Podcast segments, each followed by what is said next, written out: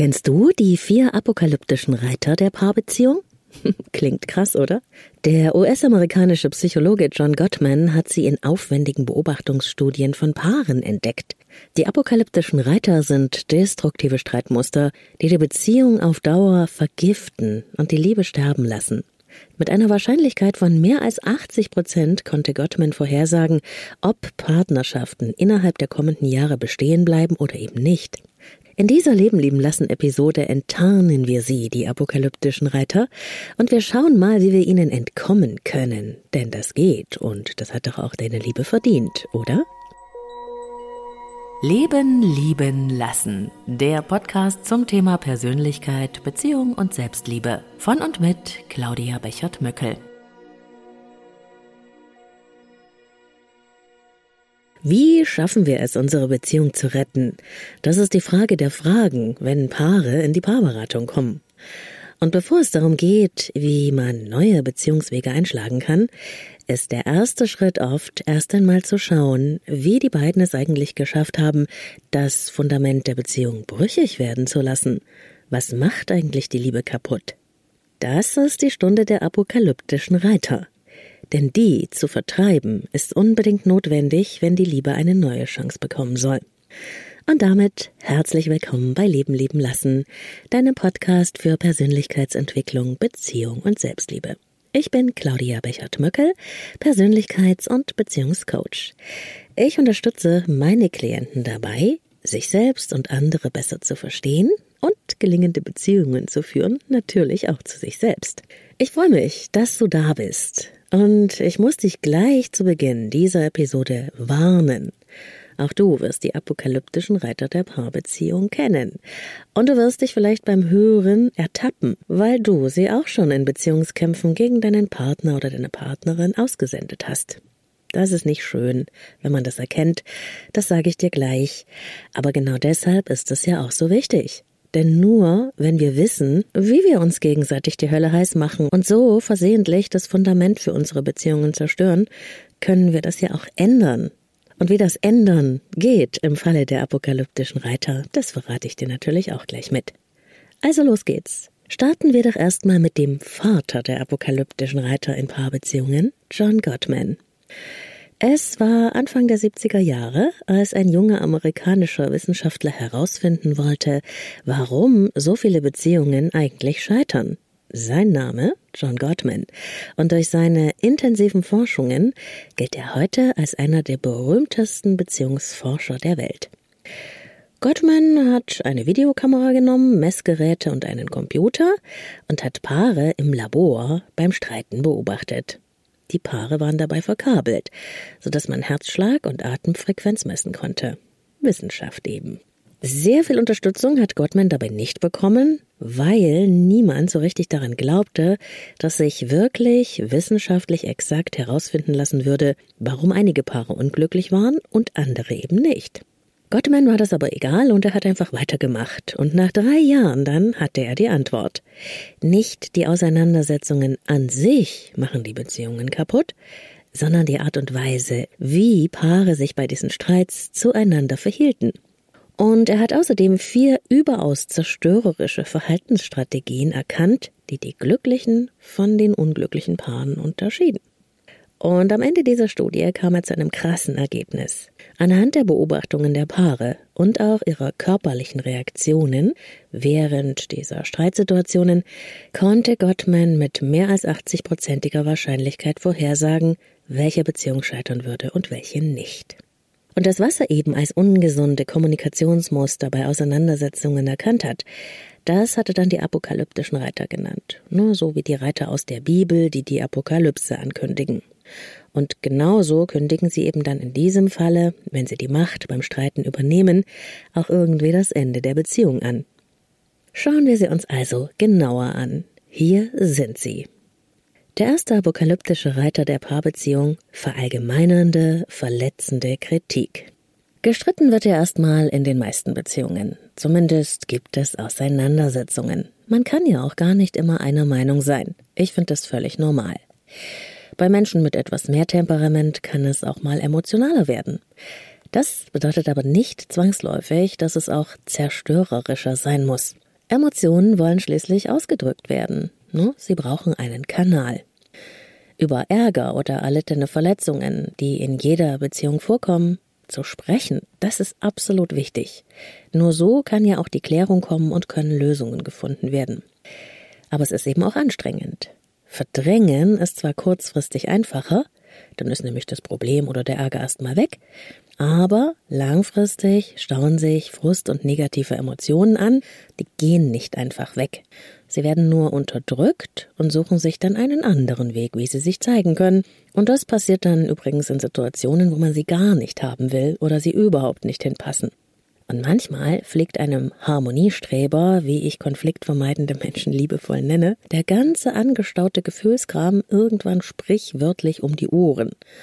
Und dann ist die Zerstörungskraft die einer Bombe, die plötzlich mitten in die Beziehung hineinplatzt. Was uns also stört, was nervt, was uns verletzt oder traurig macht in der Beziehung, muss also auf den Tisch. Aber wie? Und hier kommt er ins Spiel, der erste apokalyptische Reiter. Verletzende und verallgemeinernde Kritik. Und die kommt gerne mit Wörtern wie immer und nie daher. Ein Beispiel? Okay. Du hast das Auto schon wieder nicht getankt. Immer muss ich alles alleine machen. Bin ich denn hier der Einzige, der sich um irgendetwas kümmert? Die Botschaft, die dabei mitschwingt, die sagt in etwa, du bist nicht okay. Es geht hier nicht um eine konkrete Beschwerde, die sich auf ein bestimmtes Verhalten oder eine Situation bezieht. Es geht also nicht ums Tanken oder ums Teilen der Aufgaben.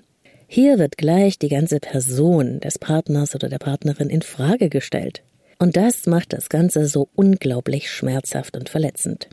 Das Problem ist, dass bei dieser Art von Kritik gleich mal die ganze Person des Partners oder der Partnerin in Frage gestellt wird. Immer lässt du deinen Mist rumliegen, du bist wirklich ein Chaot, ich hab das so satt.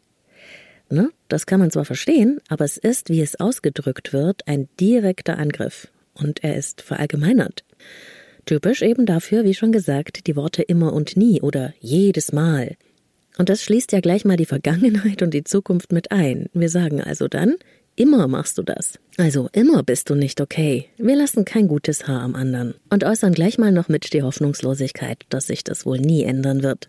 So eine Ansage im Streit stößt natürlich nicht auf offene Ohren. Wer lässt sich denn gerne auch so frontal angehen? Und so wird der Streit sinnlos. Keine Lösung in Sicht. Denn wer immer musst du und nie hast du hört, der wird bestimmt nicht sagen, oh Schatz, das tut mir leid, ich räum gleich meinen Kram weg. Nein, dieser Mensch wird sich jetzt natürlich verteidigen, denn er fühlt sich ja an seinem Selbstwert und in seiner ganzen Person angegriffen und ist dann nur noch mit Abwehr bzw. Verteidigung beschäftigt. Und wie das klingt, das kennst du auch, oder? Aber du machst ja auch immer dies oder das. Oder aber wenn dein Zeug rumliegt oder das der Kinder, dann ist es okay, ja? Das ist Abwehr und Verteidigung. Und übrigens musste ich letztens die ganze Küche sauber machen, weil du ja beim Kochen immer so ein Chaos hinterlässt. Ich nenne das den Aber du, aber du Kampfmechanismus. Die sinnloseste Art des Streitens, die nirgendwo hinführt, außer in die Verzweiflung. Man steigert sich dann sozusagen in einen Wettbewerb der Verfehlungen hinein, um zu beweisen, dass man selber die oder der Bessere ist. Ich kenne mich damit aus, denn ich habe mich auch schon bei der Aber du, aber du Falle ertappt und ich hasse es. Schluss damit. Zum Glück gibt's ja einen Ausweg, nämlich die konkrete auf eine Situation und auf ein Verhalten bezogene Beschwerde. Bei einer Beschwerde geht es dir immer um irgendein konkretes Ereignis, bei dem du dich vielleicht über deine Partnerin oder deinen Partner geärgert hast oder wo eine Vereinbarung gebrochen wurde oder irgendwas, was dich stört. Du sagst also, was dich genau stört und was dich sauer macht, ohne noch zusätzlich irgendwelche negativen Bemerkungen über den Charakter oder die Persönlichkeit deines Gegenübers als Gift drüber zu streuen. Ich bin wirklich echt sauer. Du hattest versprochen, heute einkaufen zu gehen, und nun ist der Kühlschrank leer und die Läden zu. Das ist eine Beschwerde. Kann man sich denn nie auf dich verlassen? Was machen wir denn jetzt? Alles, weil du so verpeilt bist. Du interessierst dich überhaupt nicht für das, was ich sage. Das ist eindeutig eine verallgemeinernde und verletzende Kritik. Erkennst du den Unterschied? Mein Tipp zur Vermeidung des ersten apokalyptischen Reiters der Paarbeziehung, der verallgemeinernden und verletzenden Kritik. Punkt 1. Beobachte dich, wenn du Kritik übst. So enttarnst du den Reiter am besten. Punkt 2. Vermeide Verallgemeinerungen wie immer und nie. Niemand und nichts ist immer und nie. Punkt 3. Beziehe dich mit deiner Kritik auf eine konkrete Situation und ein konkretes Verhalten. Sage, wie es dir damit geht. Und der letzte Punkt, lasse Angriffe auf die Person von Partnerin oder Partner einfach weg. Am besten geht das natürlich, wenn du dir vor deiner Kritik oder Beschwerde ein paar Gedanken darüber machst, wie du das Ganze formulieren möchtest.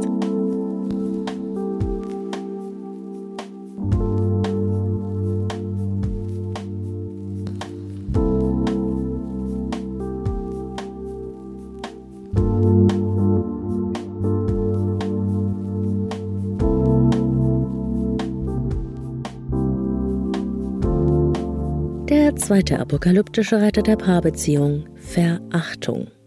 Puh, dieser Reiter ist nicht so laut wie die verallgemeinernde Kritik, aber er hinterlässt eine Spur der Vernichtung.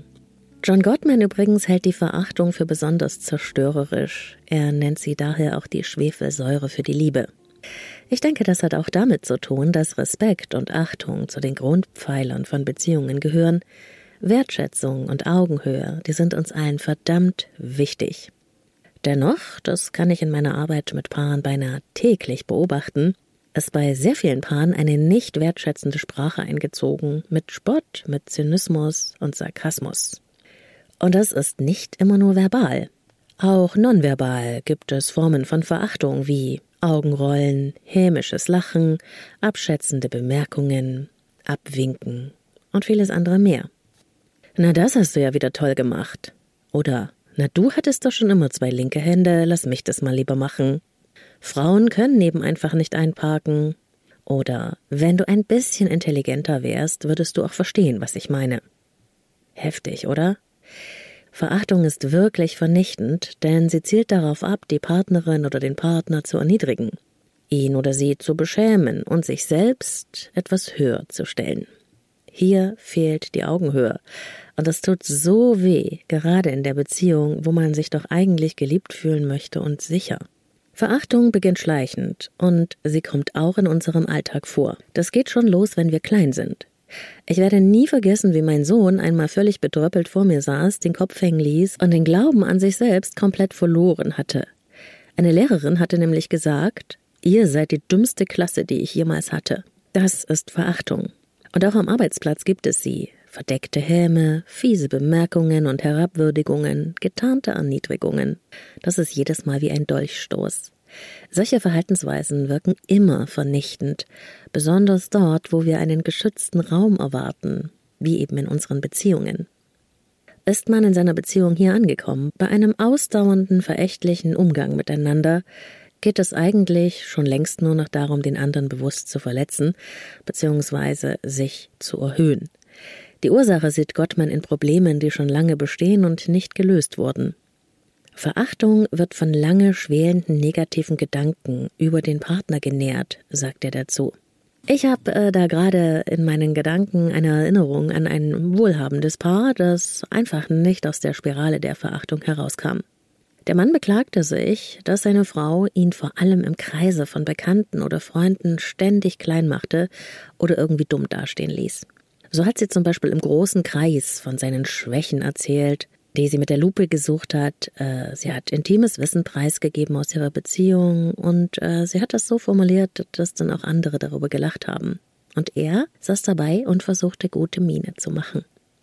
Es war wirklich zum Gänsehaut bekommen. Ist diese Phase in einer Beziehung erreicht, hat sich die Abwärtsspirale schon sehr, sehr weit nach unten gedreht. Meistens gibt es dann kaum einen Weg zurück und das Beste ist dann oft, sich zu trennen.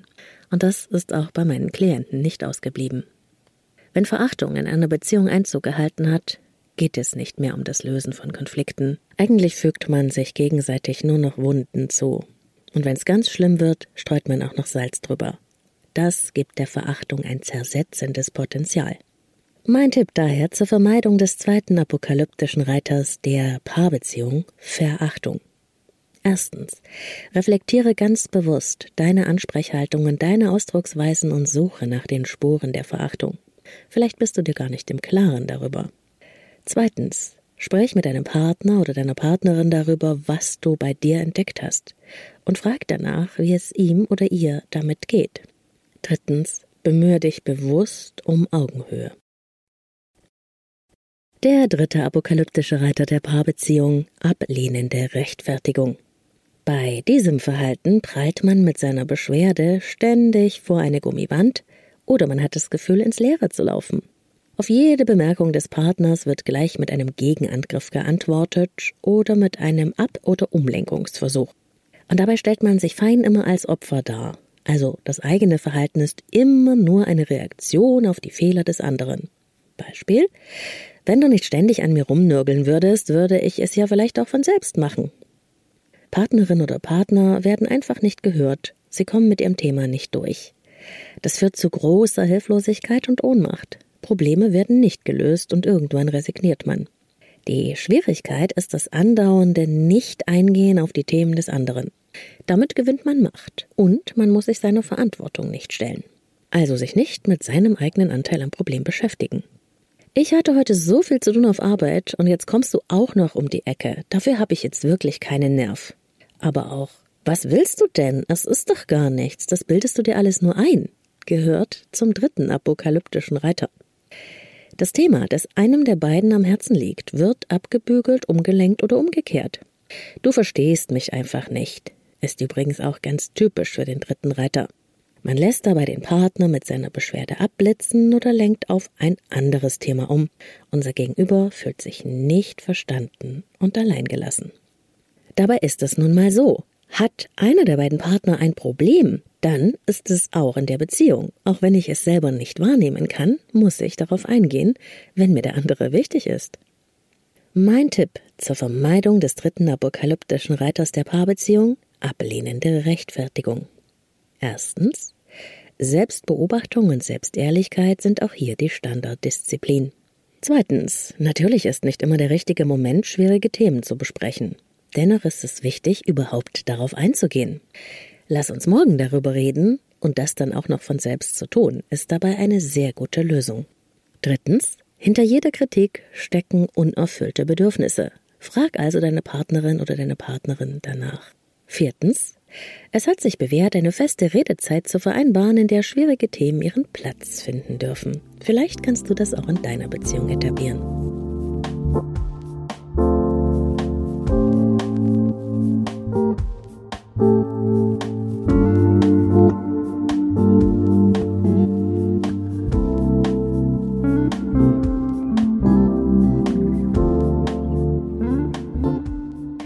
Der vierte apokalyptische Reiter der Paarbeziehung, das Mauern. Diese zerstörerische Verhaltensweise ist tatsächlich etwas häufiger bei Männern zu beobachten. Da schaut der Partner schon mal aus dem Fenster, atmet angestrengt und geht auf diese Weise irgendwie aus dem Kontakt. Auch auf dem Handy spielen oder wortlos aus dem Raum gehen sind Strategien aus dem Spektrum des vierten apokalyptischen Reiters. Dieses Stehenlassen ist tödlich für die Beziehung. Der oder die andere fühlt sich allein, unwichtig, nicht gehört, nicht wertvoll. Die Verbindung bricht komplett zusammen an dieser Stelle. Gesehen und gehört zu werden gehört nämlich zu unseren Grundbedürfnissen. Wenn nicht einmal Partner oder Partnerin ein Auge oder ein Ohr für uns hat, was sagt denn das aus über unsere Beziehung? Auf den ersten Blick wirkt ja das Mauern gar nicht so heftig, ja? Jedenfalls nicht so heftig wie ein Streit, bei dem so richtig die Fetzen fliegen. Mauern ist still und dennoch ist es absolut destruktiv. In Wirklichkeit ist es eine Demonstration von Gleichgültigkeit dem anderen gegenüber. Das macht so hilflos und lässt das Gegenüber sich klein und wertlos fühlen. Oft aber geht es dem Maurer gar nicht um Macht. Paradoxerweise erlebe ich in der Paarberatung häufiger, dass der mauernde Partner eigentlich versucht, einen Konflikt zu verhindern. Nur eben verwendet er eine völlig misslingende Strategie. Denn diese Strategie des Mauerns sieht nach Desinteresse aus und macht die Partnerin noch wütender. Dennoch ist es tatsächlich oft eine Verzweiflungstat, wenn man sich in einer Auseinandersetzung einfach nicht mehr anders zu helfen weiß. Das Mauern hilft einem auf eine ungesunde Weise, sich zu behaupten. Mein Tipp zur Vermeidung des vierten apokalyptischen Reiters der Paarbeziehung? Mauern. Erstens, beobachte dich genau und suche ehrlich nach Mauertendenzen. Zweitens, mach dir bewusst, dass Vermeidung keine Lösung ist. Drittens, wende dich deiner Partnerin oder deinem Partner zu, wenn du mit ihr sprichst und schenke ihr oder ihm deine Aufmerksamkeit. Achte dabei auch auf deine Körperhaltung. Ist sie offen oder verschlossen? Viertens, höre zu und teile etwas von dir mit. Gehe auf die Themen ein, die an dich herangetragen werden, auch wenn dir das vielleicht anfangs Angst macht.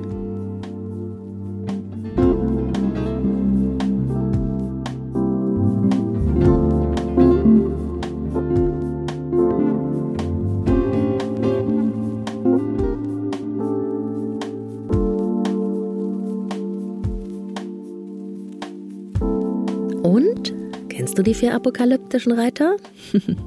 ich wette, du hast das eine oder andere erkannt oder dich vielleicht auch ertappt.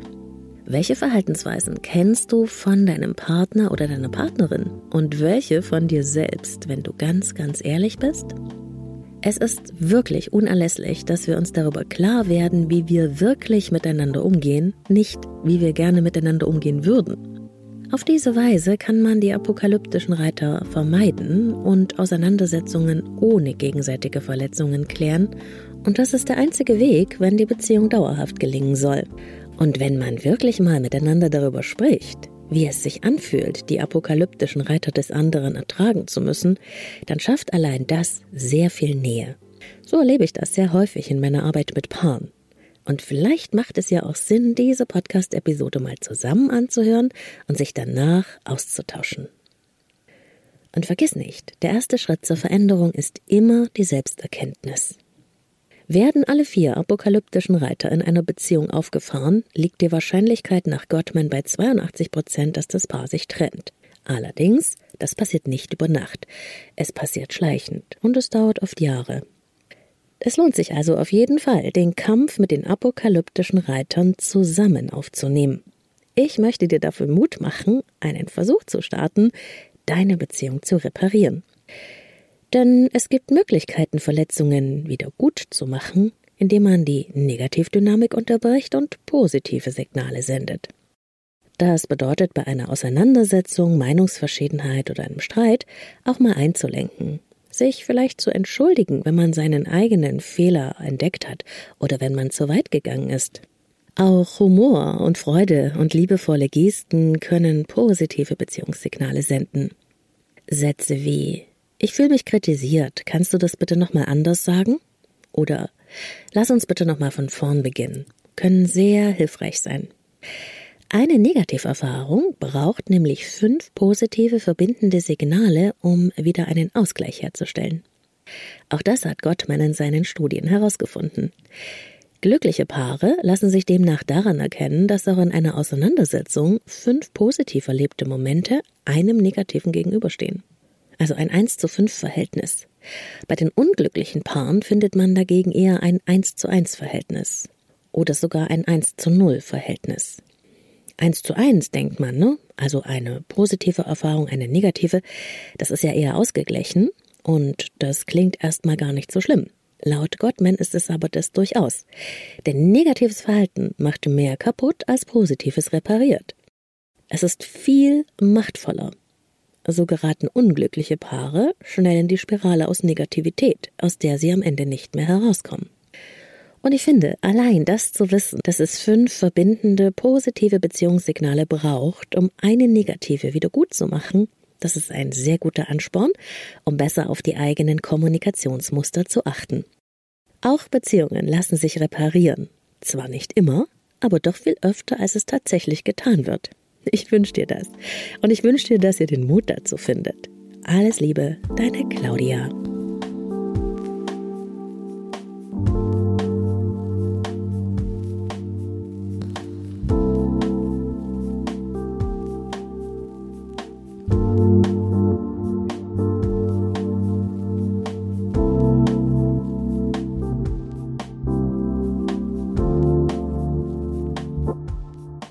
Und damit sind wir am Ende dieser Folge über die apokalyptischen Reiter der Paarbeziehung. Schön, dass du bis zum Ende mit dabei warst. Und wie immer kannst du den Inhalt dieser Podcast-Folge nachlesen auf www.leben-leben-lassen.de, meiner Website. Jede Menge Artikel zum Thema Persönlichkeit und Beziehung findest du dort zum Nachlesen und Nachhören. Dazu den Newsletter, wenn du magst, meine geführten Meditationen zum Download und auch das Kontaktformular. Vergiss nicht, den Podcast zu abonnieren, dann hast du die neuen Folgen immer sofort am Start und kannst nichts mehr verpassen. Besuch mich gerne auf Insta. Du findest mich unter Leben lieben lassen Podcast, zwischen jedem Wort ein Unterstrich. Und auch dort gibt's jede Menge Inspirationen, die ich mit euch teile zu Persönlichkeit und Beziehung. Und du kannst mir auch dort gerne eine Nachricht schicken, wenn du magst, oder deine Erfahrungen zu den verschiedenen Themen unter dem Post der jeweiligen Episode mit mir und anderen teilen. Auf Facebook findest du mich natürlich auch und es gibt auch den Leben lieben lassen Telegram-Kanal. Falls du eine Frage hast, die ich im Podcast beantworten kann, dann schick die mir doch gerne über Speakpipe und zwar ganz anonym und den Link, den setze ich dir in die Shownotes. Leben lieben lassen gibt's jede Woche neu und frisch auf deine Ohren. Die neue Folge erscheint immer am Wochenende. Wir hören uns überall, wo es Podcasts gibt und auch auf YouTube und Inside Timer, der Meditations-App. Ich freue mich schon auf die nächste Folge. Bis dahin alles Liebe für dich und eine dicke Umarmung.